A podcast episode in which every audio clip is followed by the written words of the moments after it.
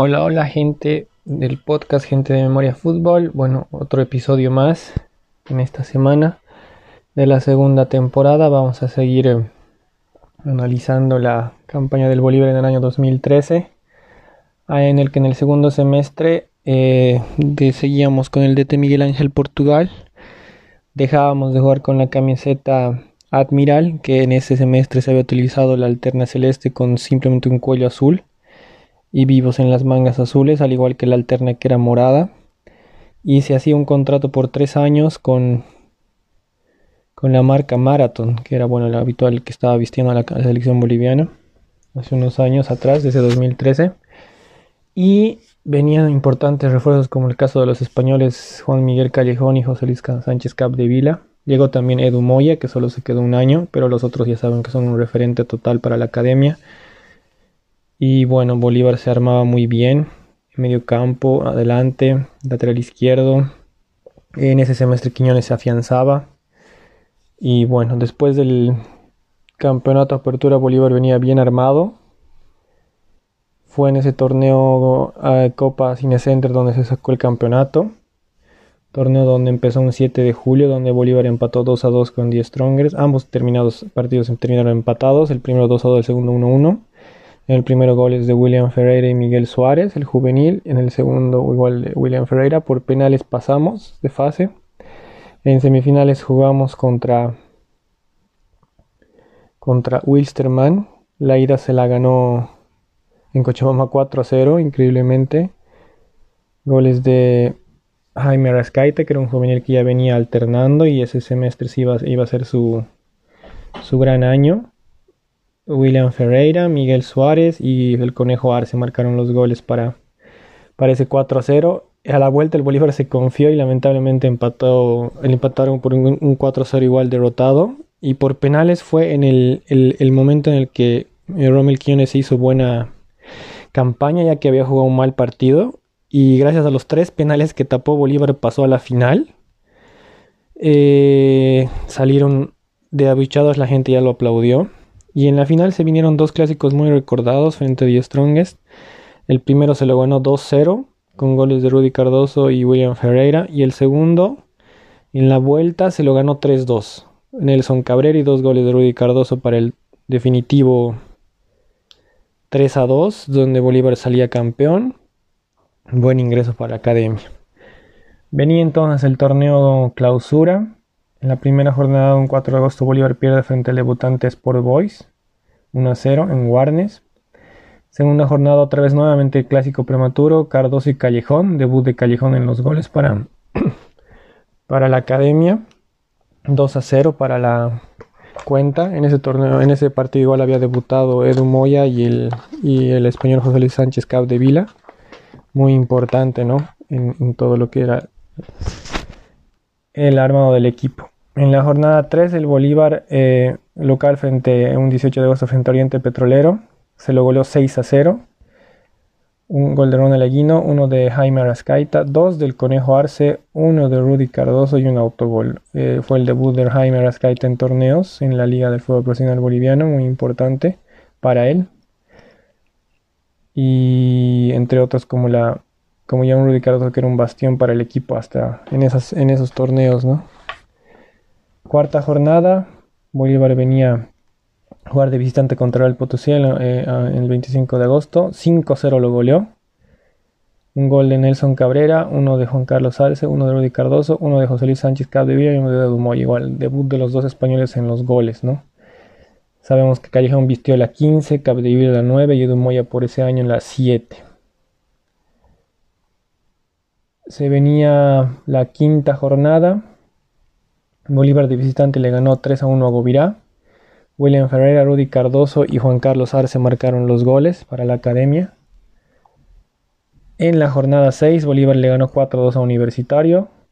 Un gol de Capdevila, uno de Callejón y dos de Ferreira marcaron los goles definitivos para la academia. Hasta ahí Bolívar venía bien tras solo una derrota. Era uno de los mejores inicios de la academia, ¿no? Tras haber jugado partidos, bueno, el primero fue de visitante, el segundo de local, el clásico ya, bueno, la goleada frente a Oriente. Bolívar no tenía, eh, sabemos, un torneo internacional en ese segundo semestre, así que venía bien afianzado, ¿no?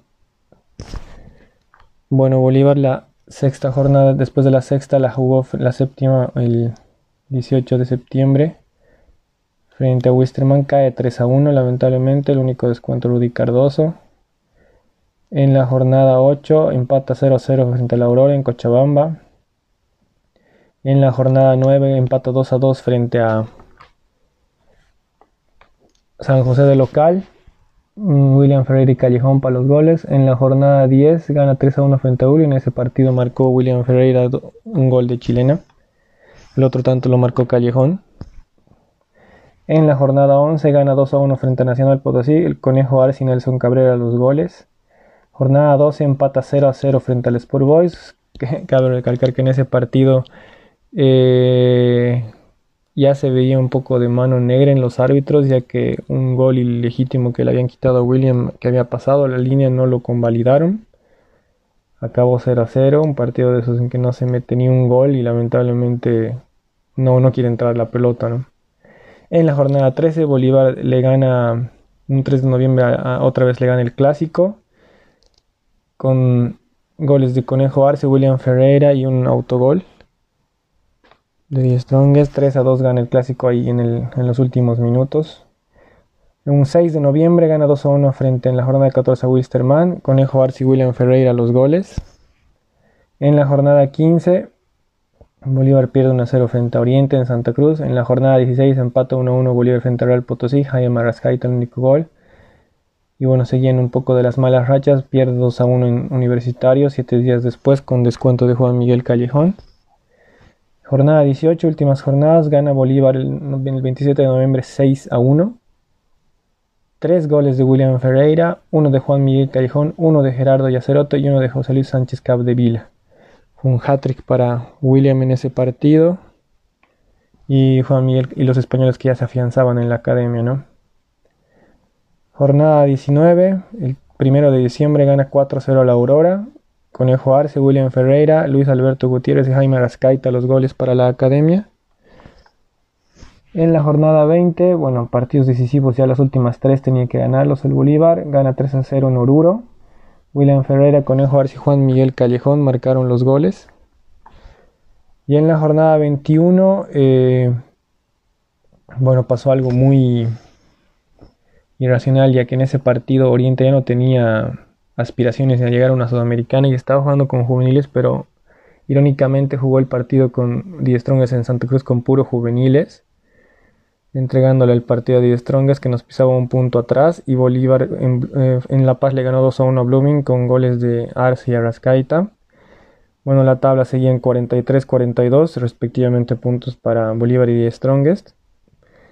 Y bueno, lamentablemente en la última jornada el Bolívar no pudo sacar puntos en, Nacional, en Potosí, se perdió un a 0 frente a Nacional, frente a la única llegada de Nacional.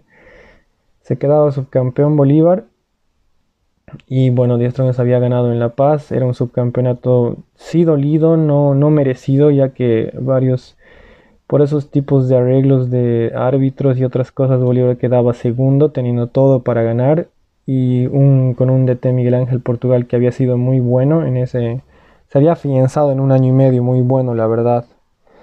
Bueno, quedó William Ferreira como goleador del torneo con 13 goles. Callejón igual hizo muy buen debut con 7. Entre ambos hicieron 20 de los 50 goles del Bolívar. Recibió 21 el Bolívar. Por el subcampeonato lamentablemente no participaba en ambos torneos, pero Bolívar tenía que que enfrentar el siguiente torneo Apertura Clausura 2014 a la par del torneo de la Copa Libertadores, el cual iba a ser igual, ya sabemos, muy auspicioso hasta llegar a la semifinal. Y con un Bolívar que juega muy bien. Bolívar ese semestre debutó con la Casa Camarton, que era la clásica, la que recordamos, ¿no? esa celeste bonito de cuadros, con los vivos azules fuertes en toda la parte de los costados de la polera y el cuello azul también. La primera alterna iba a ser una blanca, blanca entera con azules en los costados, y la tercera una negra, a, lo contrario de que era la, la, celeste, una negra en el medio y con los vivos de celeste a los costados de, de la polera. Bueno, hasta aquí el resumen de esta semana. Espero les haya gustado. Ya saben, comparten el podcast como siempre. Eh, gracias, soy el 11 y bueno, estaremos ya en el siguiente lunes para recordar la gran historia de la Copa Libertadores de ese año y para vivir recuerdos del Bolívar en el podcast de Memoria Fútbol. Gracias, chao.